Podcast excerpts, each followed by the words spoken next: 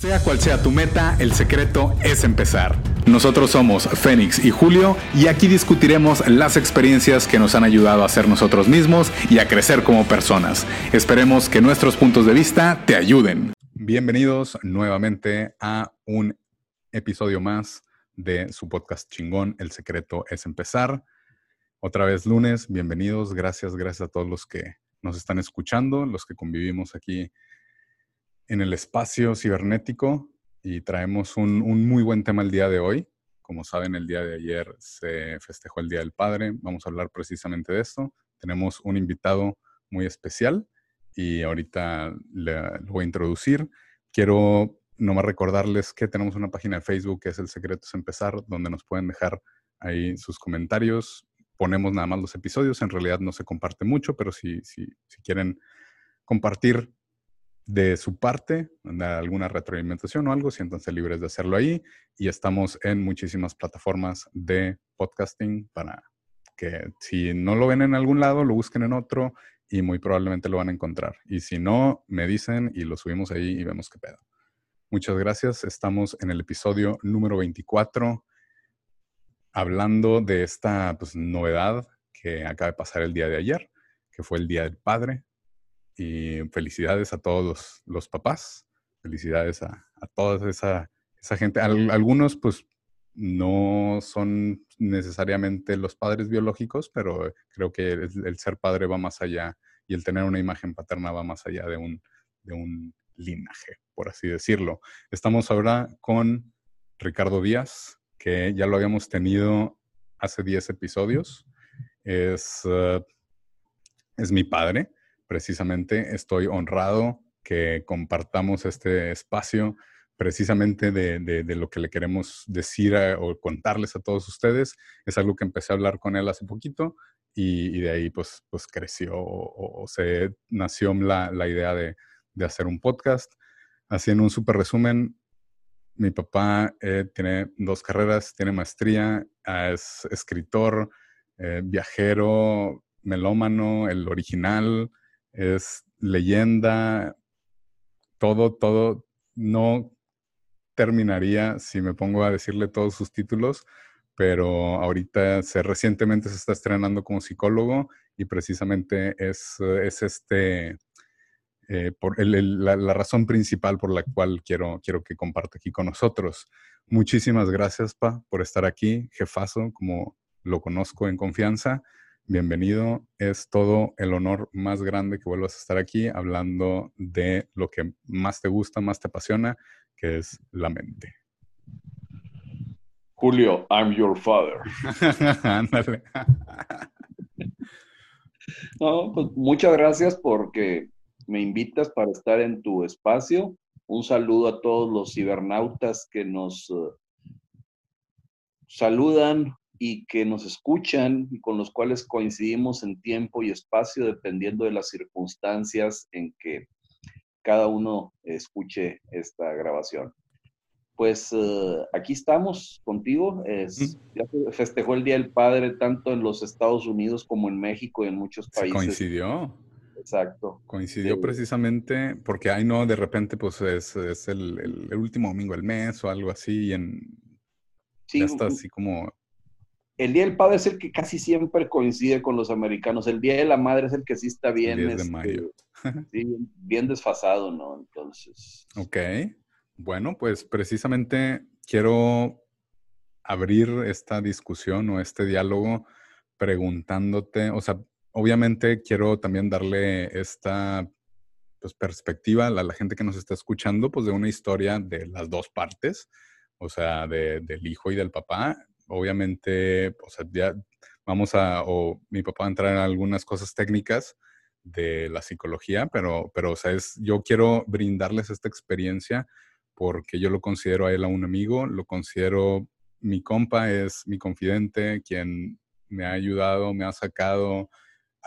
Cuando nadie más está ahí, él siempre ha estado ahí.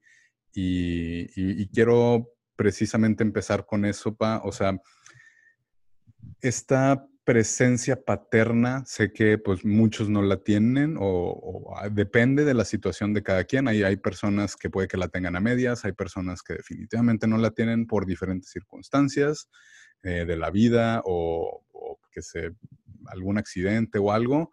Y, estas, o, también el, el, otro grupo que tiene esta comunicación, esta relación padre-hijo, que creo yo no es perfecta, pero aprendemos sobre eso. ¿Cómo, cómo es ahí esa, ese, la, la, importancia de la figura paterna durante el desarrollo de la, pues, no sé, infancia, adolescencia, algo así? que cómo, ¿Cómo nos podrías explicar para también nosotros como hijos saber eh, pues un poquito más de, de cómo se ven las cosas desde el otro lado? Bueno, pues dentro de la relación padre-hijo, vamos, vamos al origen. Eh, recibí un uh, meme el día de hoy, bueno, un mensaje de, todos los grupos y amigos que estaban y que decía, eh, felicidades en la única profesión que primero se recibe el título y luego se estudia.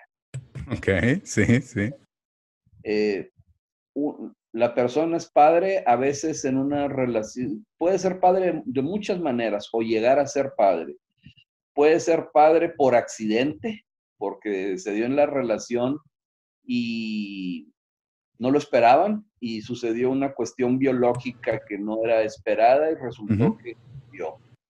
Puede ser que sea el hijo largamente anhelado, o sea, que, el que lo está buscando la pareja o que lo está buscando el hombre, porque siempre el padre en los hijos, sean hijos varones o sean hijos mujeres, pero principalmente cuando el hijo es varón, como en nuestro caso, eh, está, ves mucha la felicidad o el reconocimiento porque es la perpetuación tanto biológica a nivel especie como a nivel personal, a nivel nombre, el apellido. El linaje.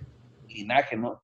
Si nos vamos en la historia, ¿cuántos casos no ha habido de reyes que, y no solo reyes, sino pues, de otros personajes que su gran este, tragedia personal fue no tener hijos hombres porque iba a haber una interrupción del, linaje. Ahí de la sucesión, sí. De la sucesión. Eh, de hecho, para los que vieron Breaking Bad, en una cuando está ahí este, el, patriarca Salamanca que está impedido y que le dice ahí Gus Fringe, este, yo corté tu línea de sangre. O sea, este, como el, el máximo la máxima venganza contra él, ¿no? El que ya no iba a seguir su linaje. Hay el padre también que es el padre sustituto, eh, el, padre que no es biológico, pero ejerce las funciones de referencia que en algunos casos es el abuelo o es el tío o es eh, eh, la otra pareja que tenga la, la madre, este, que no sea necesariamente el padre biológico, pero que también hace estas funciones. Históricamente o biológicamente, aparte de biológicamente, eh, pues eh, no sabe uno a lo que realmente se va a enfrentar. ¿Por qué? Porque la única, el único referente que tiene uno con respecto a cómo eh, criar un hijo o la relación con él es la figura que tuvo uno paterna y la experiencia que tuvo uno como padre. Y entonces ahí puede haber una, seguir un patrón o evitar o una combinación en el cual yo replico la relación que yo tenía con mi padre o hay aspectos que yo quiero evitar de la relación que yo tuve con mi padre o en algunos casos, pues digo, es mixto, o sea, tomo ciertos aspectos de la relación que yo tuve con mi padre, trato de evitar otros y para poder así continuar, o sea, eh, con el proceso de crianza de, mi hijo. en muchos casos, pues también para la figura paterna entra la influencia del medio ambiente. El medio ambiente eh, familiar, el contexto en el cual esa pareja o esa familia está insertada y también el aspecto social. Eh, por ejemplo, de una generación a otra, eh, la figura de un padre autoritario pues ha perdido ya mucha simpatía. Este, Sí. Y, y es esa relación, pero evidentemente es necesaria para un, digamos, un sano o un óptimo desarrollo que exista un referente de figura paterna en alguna de las opciones o de las modalidades que, te comenté. Muy bien, muchas gracias. Y, y, pues bueno, uno también como, como hijo, o sea, ve o está aprendiendo también de esa figura, está pues absorbiendo toda esa información. Yo estoy bendecido de haber tenido la, la, familia que tengo y, muchas gracias. Creo que al principio, pues como todos, sí es este ajuste o este, el por qué me quiere decir las cosas o no me deja hacer o cosas así, pero me imagino que pues eso también es parte de un proceso, ¿no? Es parte porque también, o sea, ninguno de los dos escoge al otro. O sea, y el hijo llega con un temperamento ya propio desde el punto de vista psicológico, naturalmente atrae un temperamento el, el hijo. Y luego sigue la formación del carácter. Ahora, eh, a veces el, el hijo se parece al padre, o sea, lo cual sirve para aumentarle el ego al, papá, porque sí. una, continuación y dice, pues a ver si puedo tener una versión mejorada de mí mismo. Eh, o en todo caso se parece más a la, mamá. Este, ahí también hay aspectos en que a veces eh, juega a favor o en contra. A veces sucede que cuando los hijos eh, salen con una de las parecido físicamente una de las figuras, pues a veces se tiende más a decir, te pareces a tu madre o te pareces a tu padre. Eh, y, el hijo cuando nace, pues también, el hijo no escoge al padre, o sea, le dicen, este va a ser tu papá, y pues eh, el padre viene ya con una carga eh, en base a su experiencia en muchos aspectos, en el aspecto de la crianza, en el aspecto emocional, en el aspecto del desarrollo humano que ha tenido el padre, su proceso educativo, su actividad económica. Entonces, eh, es una, digo, no es, eh, vaya, no es sencillo, es, complicado. Entonces, y, cómo se empieza a dar el contexto de esa relación que va evolucionando al paso del tiempo y que, como tú bien dijiste hace unos momentos, sufre ajustes las relaciones entre padre e hijo perfectas, este, yo creo que pues nomás es en Walt Disney.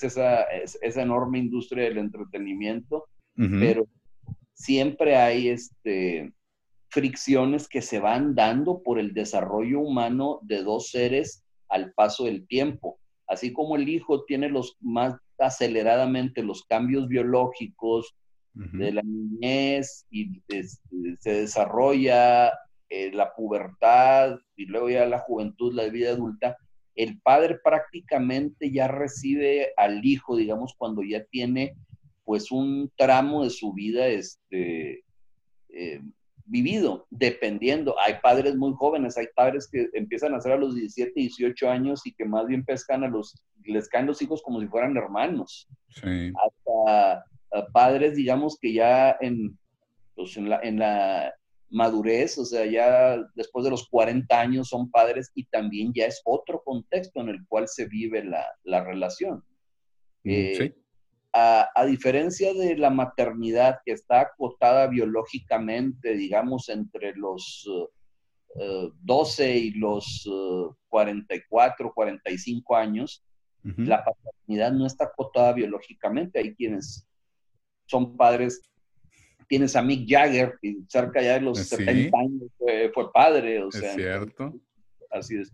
Entonces, ese es también un aspecto, una diferencia que, que juega un papel en la, en la relación. Yo he escuchado personas que me han dicho, eh, mi padre me tuvo a los 45 años, entonces yo cuando tenía 10 años ya veía a mi padre anciano.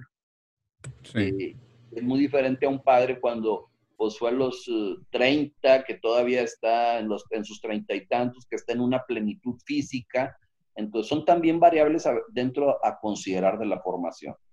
Claro, y uno no, no lo ve a veces como hijo porque pues también es este, este ajuste. Yo de hecho, o sea, quiero agradecer que siempre tuviste ese, ese apoyo estricto y al mismo tiempo amigable o siempre dándome mi espacio para, pues para experimentar hasta cierto punto, pero, pero siempre así como, como un amigo, que pues uno de pequeño sí lo ve como, ah, o sea, lo, lo, lo, ves más como una figura autoritaria, pero en el sentido de, ay, no me va a dejar ser o me va a limitar o esto o lo otro. Y, y bueno, con el paso del tiempo ya te das cuenta que, que no es así. Y de hecho creo que ahorita eh, tenemos la mejor relación, yo creo que hemos tenido en toda la vida, pero, pero es, es, es también este, pues, darle esa confianza como hijo al, al padre, porque a veces uno cree que, o bueno, eh, obviamente es depende de la familia, pero hay padres que ponen la barra muy alta o que tienen un estándar muy alto que también generan presión para los hijos en diferentes aspectos, ya sea académico, deportivo, etcétera, etcétera, de desarrollo. Pero, pero es eh, cuando tienes esa confianza, te da la oportunidad de, de intentar diferentes cosas, siempre sintiendo ese, ese respaldo de, de, la familia, que creo yo que es, es muy importante. Siempre, pues, ver, obviamente primero por la experiencia, que cualquier cosa que yo haya pasado, pues tú ya la pasaste, entonces yo como hijo debo de, de respetar esa experiencia y de buscarla también, porque también es difícil, o sea, creo yo como, como de repente, ay, es que a lo mejor mi papá no, no, no, no lo hago tan orgulloso, o me falta más, o es que me presiona mucho, cosas así pero, pero también creo que hay esta, esta hasta cierto punto, que, que por ejemplo, algo que, que, yo me recuerdo así muy, muy, muy claro, fue la primera vez que reprobé una materia que me pusiste así el periódico literalmente y me dijiste, no te, no te paras de aquí hasta que encuentras un trabajo, que pues dicho y hecho así fue y, y fui, fueron como los 16 años. Y, y también siempre me dejaste ser que de que, ah, pues vas a salir con tus amigos, quieren tomar, pues bueno, mejor no salgan, este, o sea, igual y aquí se quedan, o quieren hacer una reunión, bueno, aquí yo les hago de cenar, o sea, siempre fue esa, esa flexibilidad que, que pues uno con la edad va ganando esa experiencia va ganando esa confianza y, sabiendo explotar esa relación.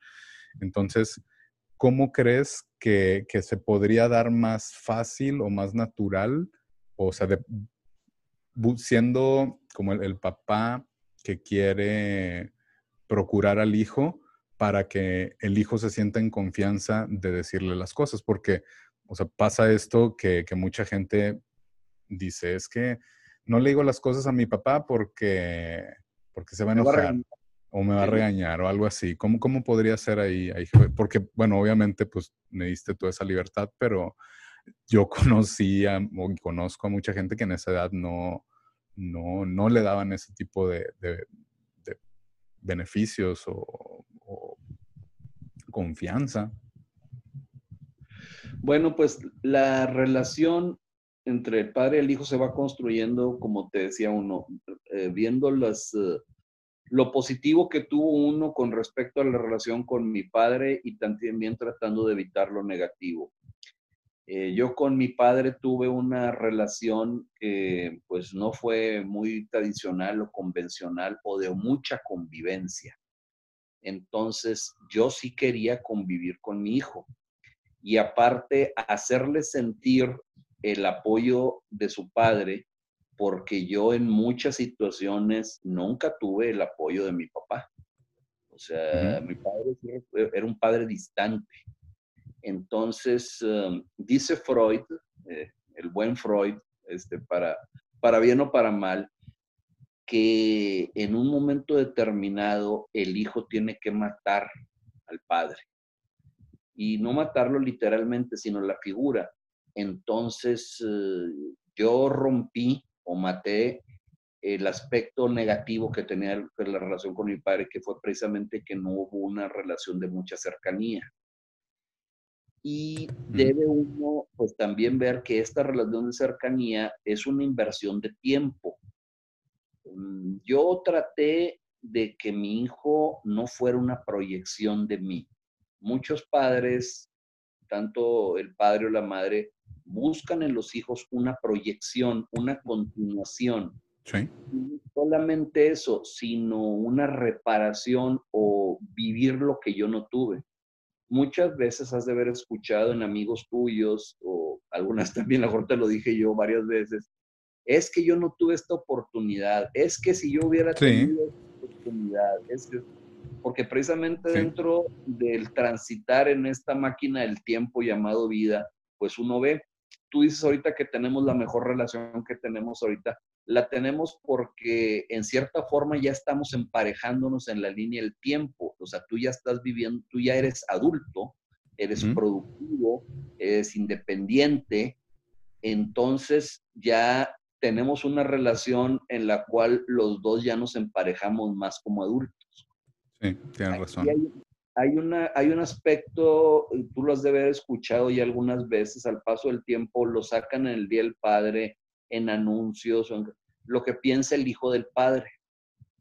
Eso de que el hijo a los siete años dice, mi papá es lo máximo y mi papá, pues, ¿por qué? Papá es el proveedor, es el que llega, es el que trae dinero. Y el hijo no, no sabe, pues trae mucho dinero. El que arregla cosas en la casa. El que hace cosas, el que sucede, el proveedor. Entonces, no, mi papá es lo máximo. Luego, cuando el hijo tiene unos 14 años, este, no, pues yo creo que mi papá ya está equivocado en ciertas cosas, porque ya empieza a ver visiones diferentes del mundo. Sí, totalmente. Quien sus circunstancias, lo que dice Ortega y Gasset, yo soy yo y mis circunstancias. Y luego a los 20 años, el, hijo dice, no, hombre, mi papá está bien loco, está bien chalado, está bien jodido, ya está obsoleto el viejo, o sea, que es el hijo que está descubriendo totalmente la vida y aparte están en un momento biológico en que todo lo puede, puede desvelarse y se va al día siguiente a trabajar, se embriaga y no le, no le hace o aguanta mucho, tiene pegue biológico con el sexo opuesto, eh, está en su plenitud, está comenzando el high del, hijo. Luego hay otra de que dice a los uh, treinta y tantos, este, este asunto lo voy a consultar con el viejo. Sí, sí creo que me puede dar algún consejo. Y donde dicen, oye, pues fíjate que esto sucedió, hazle así, no le hagas así, abusado, ten cuidado. Y luego te dice a los cincuenta y tantos, este, siempre me emociona a mí este de, la vida, porque es cierto, que dice, mi padre era un sabio, lástima que lo entendía demasiado tarde. Y estaba frente a la tumba del padre. Entonces, yo, gracias a Dios, sí he tenido siempre pues la bendición de una relación muy buena con mis hijos. Y más que verlos como una extensión, yo siempre lo que les he enseñado y he querido es que mis hijos educarlos para que fueran felices. O sea, sí presionarlos en el aspecto de que tengas un desarrollo académico. Porque, ya, perdón, perdón, yo me estoy componiendo. No, no, no, yo aquí estoy. Un desarrollo académico porque el conocimiento, yo me he dado cuenta que te va a abrir muchas puertas. Eh, y, que, y que a veces necesitas acreditaciones también en este mundo. O sea, necesitas que tener un título para qué? Para que laboralmente eso te pueda servir más o para que te abra una puerta. Pero aparte el conocimiento, como tú, me da mucho gusto, lo sigues de que te cultivas.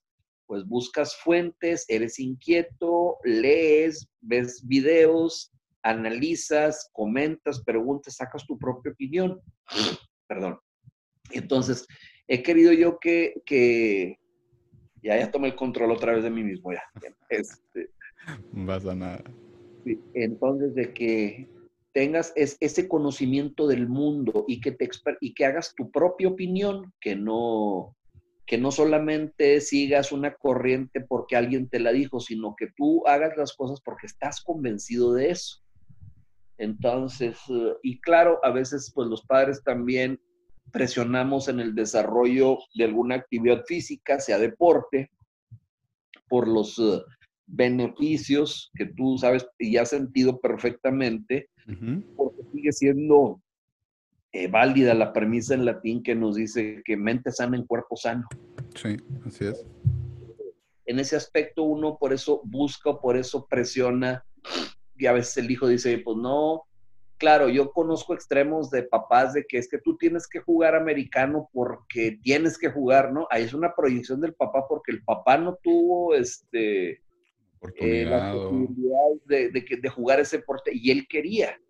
O padres de que es que tú vas a ir a esta institución académica porque yo egresé de ahí, ahí fui muy feliz, ahí fui muy bueno y por eso vas a ser abogado como yo y dice, oye, papá, no es que pues yo quiero estudiar arte dramático. O sea, ¿cómo eso no? no Ahí no vas a ser feliz, vas a ser feliz acá. Entonces son los aspectos en que el padre a veces quiere una continuidad. Claro, también hay muchos casos y casos positivos en el cual los hijos siguen la carrera del padre porque es precisamente lo que aprendieron y también lo que les, eh, les siguió, o sea, la carrera o el oficio o la profesión del padre.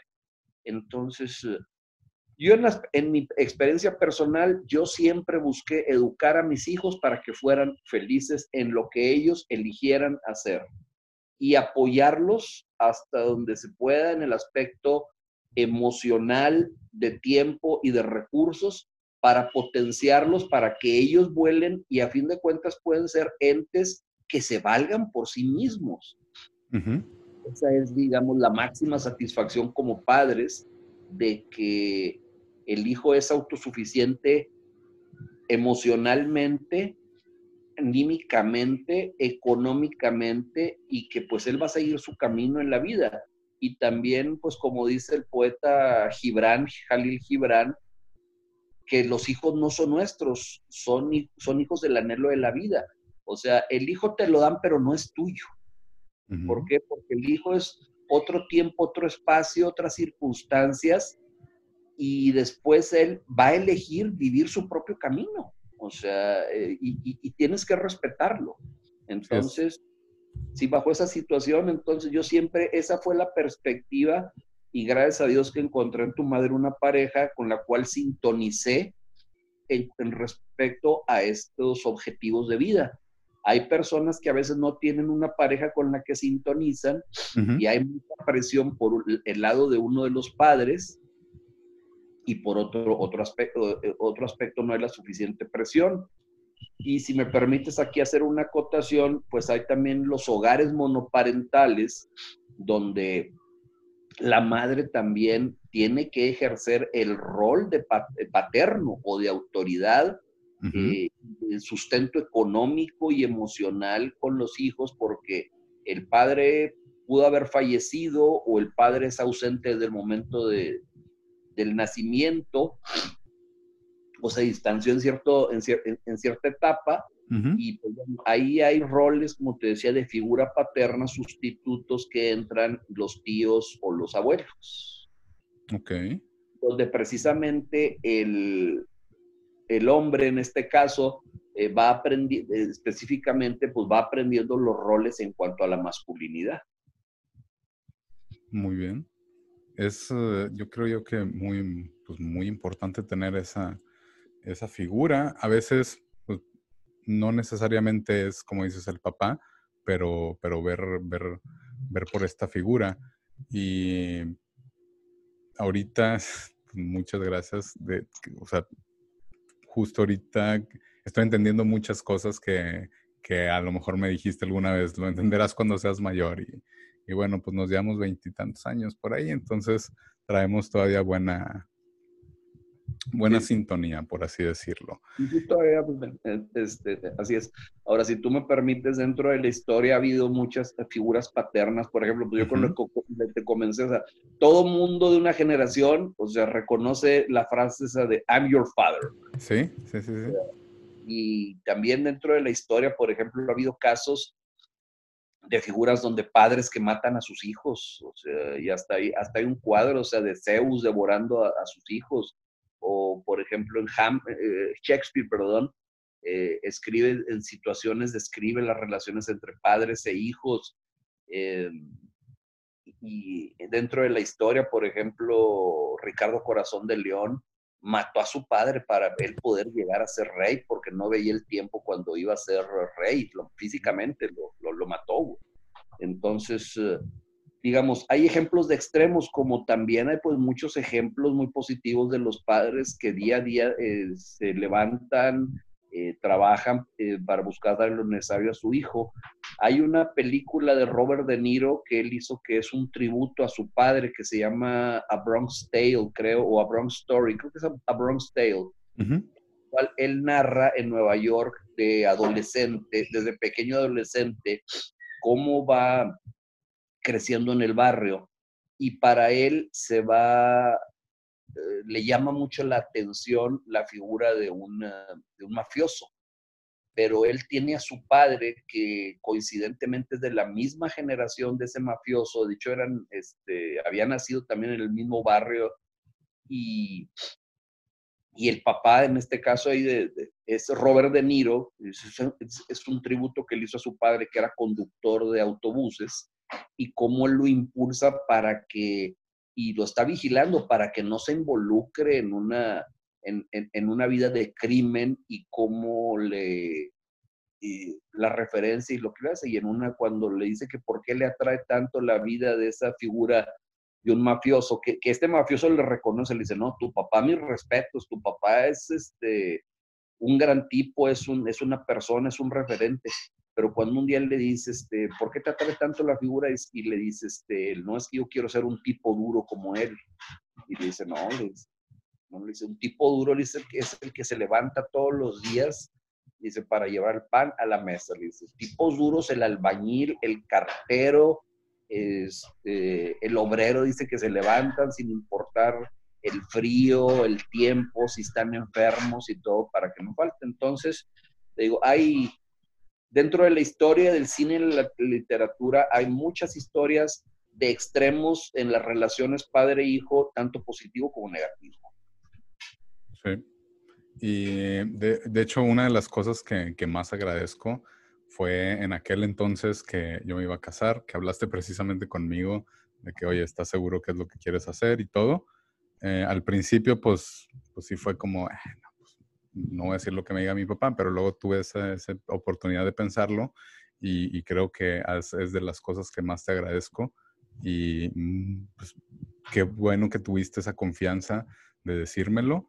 Lo, lo, que también pues, mencionábamos ahorita, que a veces pues, no te toca la mejor relación, o sea, uno como hijo, de tenerla con el padre por muchísimas cosas. De hecho, creo que es algo cada familia es diferente y, no creo que podamos generalizar nada. O sea, hay buenos, hay malos y, muy probablemente conozcamos de, esos dos tipos, pero esto iría un poco más enfocado a la gente que tiene alguna aspereza con el papá o que tiene ese recelo o ese sentimiento de, de algo, algo negativo. ¿Cómo ¿cómo, crees que podría una persona que traiga algo así trabajar para, para pues, como vivirlo o digerirlo?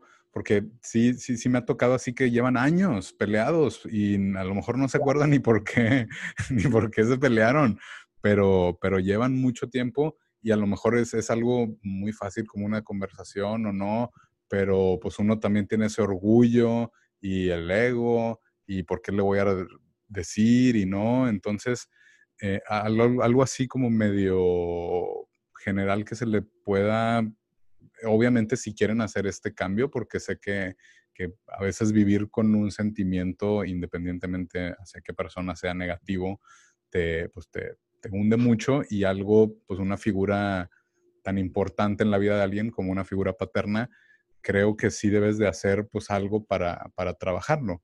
Eh, de hecho, esto viene porque hace poco una amiga me contó que lamentablemente su papá falleció inesperadamente y justo estaba en ese proceso, proceso de, sanación. de, pues antes de eso, o sea, como que quería llevarse más porque se, tiene una historia afectada, pero, pero se quedó con ganas de, de terminar eso y yo le dije así como muy, pues lo que, lo que yo haría, pues oye, escribe una carta o, o trata de hablarlo como si estuvieras con él y, intenta desahogarte, porque así como, como hay gente que ya no tiene esa oportunidad de hablarlo con el papá, o sea, ¿cómo podría ser ahí? Esa sería una pregunta. ¿Y cómo podría ser cuando tienes todavía la oportunidad de arreglarlo, pero no te deja el orgullo? O sea, simplemente ahí yo, yo sé que, que de repente eh, hay gente que no, para mí mi papá murió y, pues ya no le das vuelta a la hoja ni nada, pero, pero ¿crees que valga la pena y arreglar algo? O sea, esa, esa creo que sería la, la primera pregunta y luego ya cuando lo tienes y cuando no lo tienes. Yo, sí, definitivamente sí vale. Lo que pasa es que muchas veces cuando no se quiere hablar con el padre por una eh, cuestión, digo, las heridas emocionales son heridas muy profundas y son heridas de mucha gravedad pero cuando no quiere haber un acercamiento es que eh, hay situaciones en las cuales pues el hijo tiene el temperamento del padre y que ninguno de los dos quiere dar el primer paso. Eh, sí, Ahora, claro. Se necesita pues una cantidad de, de valor para tratar de separar un poco el aspecto emocional y tratar de ver por qué mi padre hizo eso, tratar de entenderlo en su contexto por qué, qué situaciones había con respecto a, por qué él actuó así. O sea, ¿qué herramientas tenía? Y... hay personas que me ha tocado a mí que me han dicho, no, pues es que mi padre era una persona limitada en su conocimiento del mundo y en su educación. Él, sin demérito, pero decir, fue albañil o fue obrero, no, no progresó económicamente y su perspectiva del mundo era solo lo que él conocía de la fábrica o de la construcción.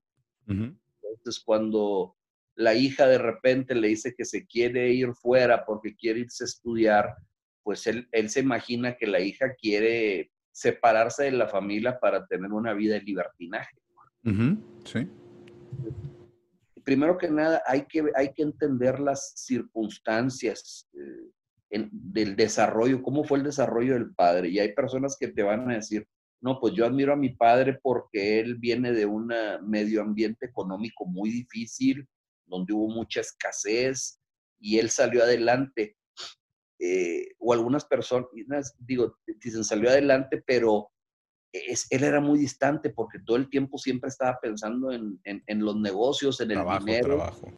Trabajo porque tienes que entender lo que él no quería, aunque ya tuviera suficiente dinero, pero para él dejar de trabajar, dejar de innovar o dejar de producir o dejar de establecer negocios o relaciones, era un peligro de volver a caer en el aspecto de la pobreza, que aunque a lo mejor no se iba a dar porque tenía suficientes recursos, pero para él era el aspecto de decir que estoy, estoy fallando. Entonces, tienes primero que nada en ese aspecto tratar de entender cómo se desarrolló tu padre, bajo qué condiciones y en qué contexto. Y también decir, oye, pues, ¿cómo fue su padre? A lo mejor era muy autoritario y él fue lo que aprendió a ser autoritario, o su padre era ausente, o su padre tenía adicción al alcohol, entonces, eh, y, entonces creció con una madre muy religiosa que no quería ni que probar una gota de alcohol grande porque la señora asociaba el alcohol con la perdición. Entonces, es entender cómo, cómo se criaron este, tu padre, o sea, bajo qué contexto se desarrolló él. Y sin saber, obviamente, cómo ser padre. No, definitivamente, definitivamente, o sea, de una persona que pues tú conociste, o sea, este, un, el compadre Lupe. Ajá, sí, sí, sí. Cuando él falleció, después de mucho tiempo, y cuando yo estaba, estaba platicando ahí con la familia, y sobre todo ahí con, con su esposa, eh, este, y yo le decía, hay que reconocer, digo, reconocerle, y siempre se le reconoció, pero la mentalidad que él tenía era el aspecto, el, el, ser proveedor y el que no faltara lo necesario para que su familia saliera adelante. O sea, era una generación de nuestros padres en los cuales ellos no pensaban en su realización, ni en mis gustos, ni quiero yo seguir una carrera, no, sino sabes que yo tengo que ser proveedor y que no le falte lo necesario a mi familia para subsistir. Y de hecho todavía cuando eran las reuniones este, eh, de todos los hijos, cerca de Navidad, fin de año, Día del Padre, de la Madre, todo, decían que uno de los aspectos cuando veía a todos sus hijos reunidos, que le preguntaba a su esposa, oye, ¿hay comida para todos? Porque pues era la gran, la gran comida en la casa. Sí, siempre pero siempre le preguntaba, oye, ¿hay comida suficiente para todos? Y que cuando le decía, este, sí, sí hay, y decía él, bueno, si llega a faltar, ahí está mi cartera. O sea, e, era el aspecto, la proveeduría para salir adelante y como te repito, eh, para las generaciones de nuestros padres, para muchos de ellos, tanto el padre o la madre, era sacar la familia adelante. O sea, yo no tengo carrera o yo no tengo... mi realización es ser padre y sacarlos adelante. Ya después tuvimos otra generación donde ya también buscamos realización en otros aspectos. Y que tú también ya eres, er, la siguiente generación también. Pero anteriormente es sacar el grupo, sacar los hijos adelante. Sí, por eso, por eso obviamente es muy, era muy diferente la educación y todo, todo. Y, más también a veces en cómo el padre trataba a los hijos dependiendo de su este, sexo, hombre o mujer, o de su género. Entonces, pues eh, para el hijo sí había una permisividad o había los recursos y para las hijas no había los recursos porque ella va a ser mujer, ella se va a casar, la van a mantener. Y, y, a veces había padres que cuando tenían limitaciones económicas para la educación de los hijos, decían, el que va a estudiar es el hombre, porque él va a ser padre de familia. Va a proveer. Va a proveer, la mujer, alguien la va a proveer. Eh, entonces, e, eran las situaciones, entonces, con respecto a tu pregunta original, tratar de entender el contexto del padre, en el cual nació, se desarrolló, eh, y tuvo su este, relación con el mundo y cómo era su padre, en este caso, pues el abuelo de uno. Sí, se hizo lo, lo, mejor que pudo, yo creo que, que, así lo podríamos entender, porque bueno, obviamente sí, sí me acuerdo así también de cosas de que pudieron haber sido diferentes en ese entonces y bueno, ya, ya que en ese momento no lo piensas, ya después dices, ah, pues, pues sí, pero, pero siempre, siempre es ese entender de que no sabe uno cómo ser papá y, uno como hijo, pues, pues también tiene que agarrar onda de, pues, pues, vamos a hacer que funcionen los dos. Por eso creo que, también tuvimos muy buenas, muy buenas épocas de, de encontrarnos, de darnos ese, ese tiempo de, calidad. Yo creo que hubo primero que nada la voluntad de querer hacerlo. Entonces, si tienes una relación un poquito deteriorada con tu padre porque hubo un aspecto, eh, en un evento, o a veces por el tiempo, te separas la distancia, cada quien en sus cuestiones, eh, la rutina mata hasta el amor, como dicen este, canciones y poemas. Entonces, ¿sabes qué? Voy a buscar a mi papá.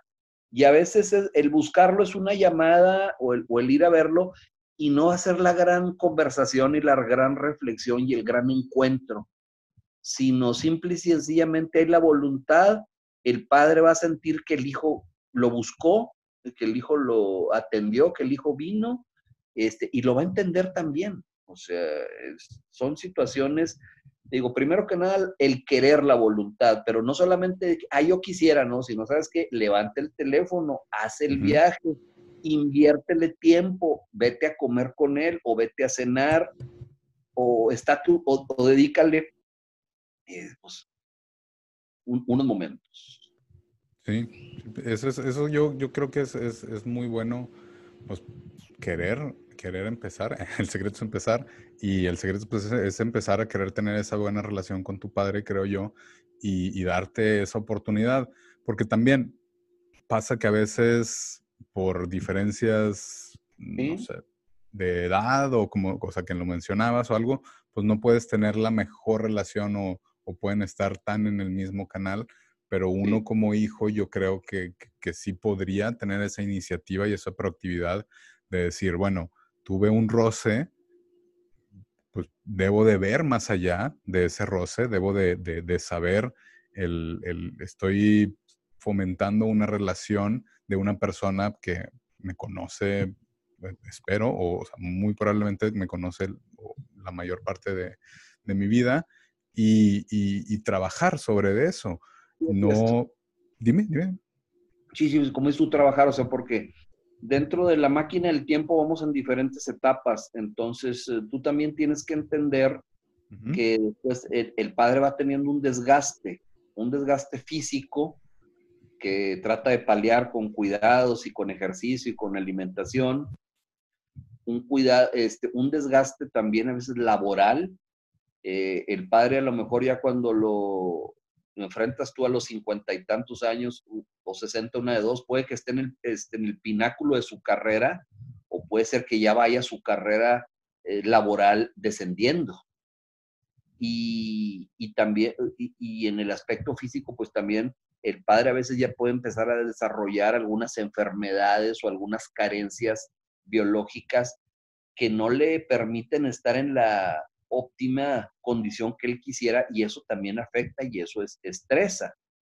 Entonces, eh, entender esas, eh, esas situaciones y, y pues sí, la voluntad para, para un diálogo y para un entendimiento y para un respeto tú tienes que respetar los conceptos de tu padre y, esperar que él te respete.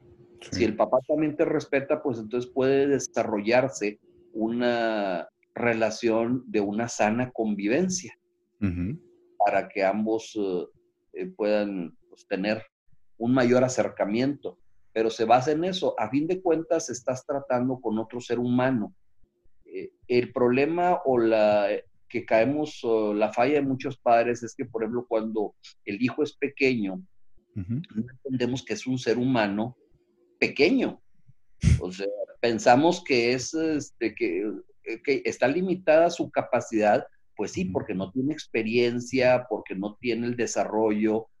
Y una situación que yo les comento últimamente en psicología y en primeros auxilios psicológicos, que bueno, hablaremos después de ese tema, es que cuando el niño te dice que tengo un problema y tú a ver qué fue, no, pues es que se me olvidó la libreta o se me perdió esto.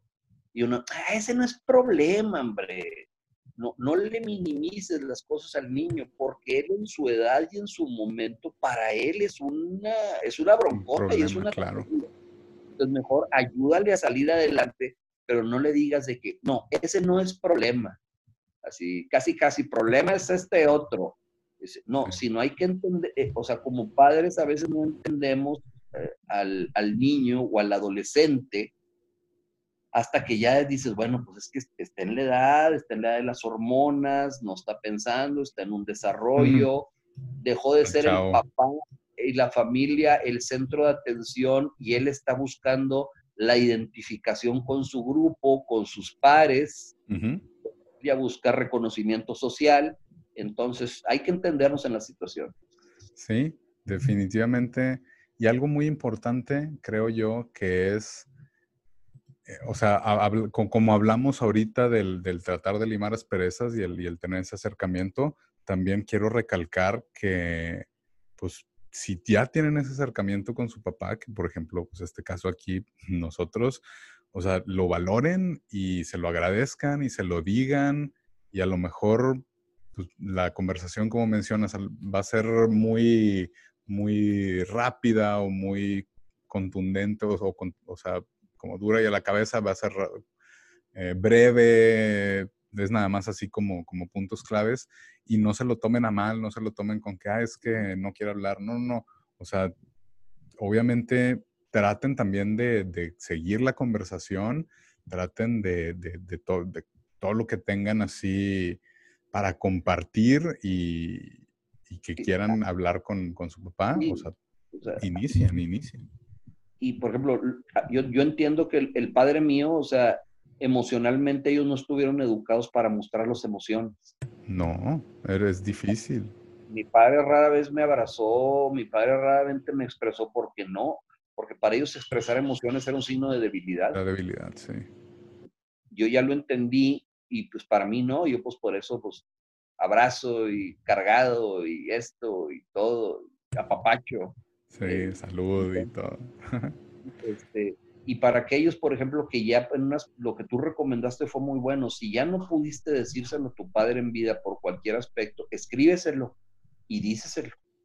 O sea, eh, él donde esté, te va a escuchar.